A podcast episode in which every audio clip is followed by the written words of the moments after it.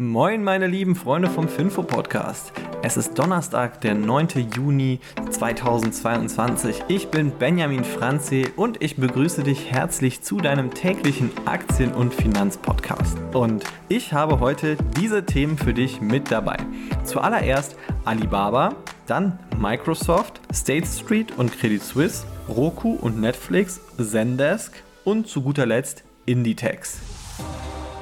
Los geht es mit Alibaba, die sind nämlich gestern um 13% gestiegen. Der Grund dafür ist, Peking hat jetzt eine zweite Ladung von Videospielen ausgewählt, die wieder erlaubt werden. Also der Hintergrund davon, 2021 wurden einige Videospiele vom Markt verboten, nämlich weil einfach die chinesische Regierung Angst hatte, dass Minderjährige zu lange Videospiele spielen und dann hat man sich einfach dafür entschlossen, das alles zu verbieten. Einige Spiele wurden erwischt und jetzt werden aber wieder die Spiele aus der Versenkung rausgeholt und werden wieder erlaubt.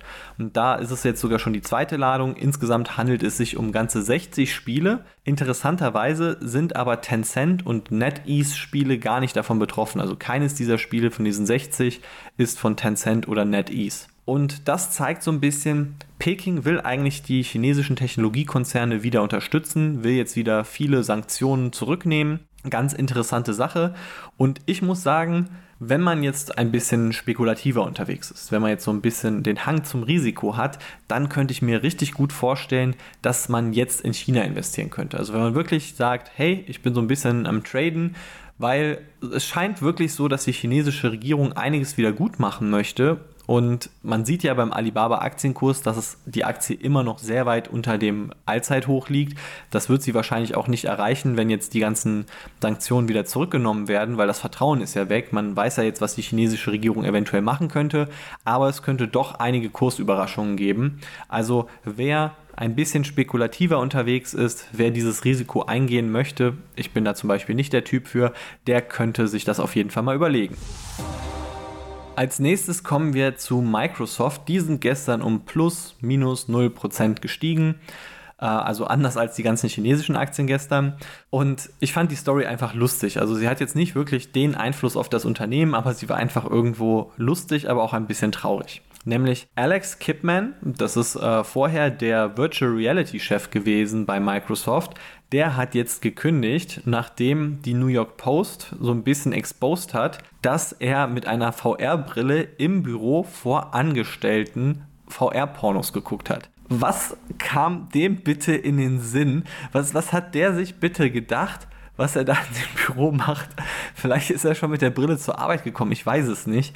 Ähm, auf jeden Fall total verrückt. Also diese Virtual Reality Brillen, die vermitteln ja einem, dass man in einer anderen Welt ist, dass man in einer digitalen Welt sein kann oder in einem Raum oder keine Ahnung was. Oder halt ähm, ja in so einer Situation. Aber ähm, Alex Kipman hat wahrscheinlich oder anscheinend auch Frauen belästigt. Also das ist jetzt nicht nur, dass er deswegen rausgeflogen ist. Und was ich interessant finde, ist irgendwie immer, wenn eine Technologie es ermöglicht, wird sie irgendwann auch so für pornografische Zwecke benutzt. Also irgendwie äh, wird, keine Ahnung, also ähm, denk mal darüber nach. So, jetzt reden wir mal über State Street. Die sind gestern 4% gefallen und über Credit Suisse, die sind gestern 3% gestiegen. Alles fing damit an, Credit Suisse hat eine News rausgegeben, nämlich, dass sie im nächsten Quartal wahrscheinlich einen Verlust im Investmentbanking machen werden. Und dann ist die Aktie erstmal um 8% gefallen auf ein 20-Jahrestief. Also läuft nicht. Und dann kam ein Schweizer Finanzblock und der hat reported, dass wohl State Street Credit Suisse aufkaufen möchte, was super interessant ist. Also für die Credit Suisse Aktionäre hat es die zumindest gefreut. Die Credit Suisse Aktie ist dann eben ein bisschen gestiegen nachdem sie ja so stark gefallen ist. Andererseits muss man aber auch sagen, also State Street ist ja zum Beispiel einer der größten ETF-Anbieter der Welt. Ähm, State Street ist auch zum Beispiel im Bereich Wertpapierverwahrung sehr aktiv oder so an sich Wertpapierservices. Und da fragt man sich schon so, okay, lohnt sich das überhaupt für State Street, da so eine richtige Bank wie Credit Suisse nochmal zu integrieren oder sollten die sich nicht eher auf andere Bereiche konzentrieren? Also interessant, aber ich muss sagen, ich zweifle die Übernahme etwas an. Mal schauen, ob das jetzt wirklich äh, so die Wahrheit wird. Ich meine, ist ja ein Finanzblock, der das jetzt reported hat, beziehungsweise ob die sich da nicht vielleicht auch wieder rausfinden. Wenn wir schon beim Thema Übernahmen sind, dann können wir auch mal über die nächsten Übernahmen sprechen, nämlich zwischen Roku und Netflix. Roku ist gestern um 12% gestiegen, Netflix um 4% und da gab es einen Bericht, dass Roku-Angestellte, also Roku ist so ein Anbieter, die so ähm, TV-Geräte herstellen, die man so an den TV anschließt. Also so wie diesen Amazon Fire TV Stick, den man ja auch anschließen kann und dann kann man äh, Netflix und sowas auf seinem Fernseher schauen gibt es das auch von Roku. In den USA sind die die größten. Und Roku-Angestellte, die dürfen angeblich jetzt nicht mehr die Roku-Aktie handeln bald. Und außerdem ähm, soll angeblich Netflix Roku aufkaufen. Roku ist aktuell 12 Milliarden US-Dollar wert, also das wäre so, ja, für Netflix sagen wir mal schon eigentlich eher eine größere Übernahme. Sehr interessant, ähm, ist auch alles vom Business Insider, also jetzt nicht mal so eine, ja, also eine gute Quelle sogar auch. Die Frage ist jetzt nur, ergibt diese Sache wirklich Sinn für Netflix, sich jetzt da Roku einzukaufen? Roku ist zwar profitabel, das Kritische, was ich bei der Übernahme sehe, ist, dass eigentlich Netflix ja in der Content-Seite ist. Also sie produzieren den Content, sie vermieten den. Also wenn man einen Netflix-Account hat, dann guckt man sich den Content ja einfach, einfach an und mietet den. Und jetzt ist es so, Netflix steht im Wettbewerb mit, ich weiß es nicht, mit HBO Max, mit Disney Plus, mit Amazon Prime. Also verschiedenen Content-Herstellern.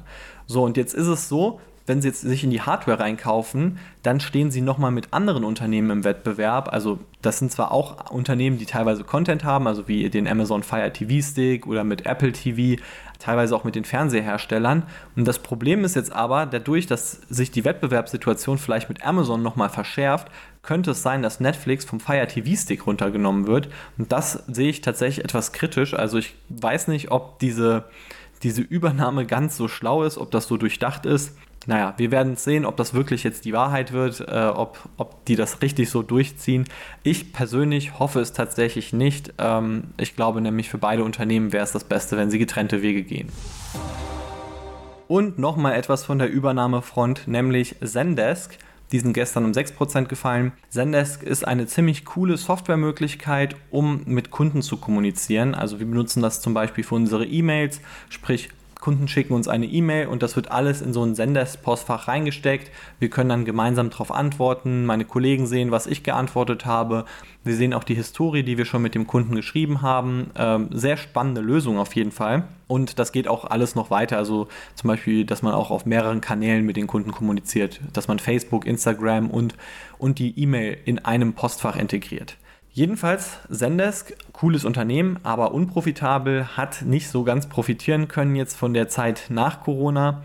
Und es sieht schlecht aus, weil die wollen eigentlich sich übernehmen lassen. Also die haben das Problem, der Aktienkurs ist in den Keller gefallen und die hatten eigentlich jetzt ein paar Private Equity Partner, die vielleicht sich gedacht haben, okay, Zendesk kaufen wir mal auf. Namentlich sind da zum Beispiel Permira oder Hellman und Friedman oder Advent International. Aber so wie es jetzt aussieht, könnte es halt kritisch werden, dass tatsächlich gar kein Übernahmepartner kommt und dass dann Zendesk weiter an der Börse ist. Und das bedeutet dann, dass sie sich über Kapitalerhöhungen finanzieren müssen. Und zu guter Letzt reden wir noch über Inditex. Die sind gestern um 7% gestiegen. Inditex, das ist ein spanisches Unternehmen. Zu denen gehören verschiedene Kleidungsgeschäfte, wie zum Beispiel Zara, Pull&Bear, Bershka oder Massimo Dutti. Also sicherlich warst du schon mal in einem der Läden von von Inditex. Also es gibt so viele Filialen auf der ganzen Welt. Sehr cooles, spannendes Unternehmen, weil sie auch diese Kleidungstrends sehr frühzeitig erkennen und umsetzen. Und ja, die sind wieder an der Zeit vor Corona angekommen. Also der Umsatz ist jetzt in den neuesten Quartalszahlen um 36 Prozent gestiegen, der Gewinn um 80%, Prozent, immer im Verhältnis zum 2021er Zahlen. Und damit haben sie tatsächlich das 2019er Niveau getoppt. Also Hut ab, es geht ihnen jetzt wieder besser als vorher und jetzt kann vielleicht die Zeit nach Corona kommen. Wir sind jetzt am Ende angekommen vom Finfo-Podcast. So, und das heißt, morgen ist dann der Freitag. Wir reden dann natürlich noch einmal über die Finanzthemen und dann haben wir die Woche auch schon geschafft. Und ja, wir hören uns dann morgen. Mach's gut, ciao.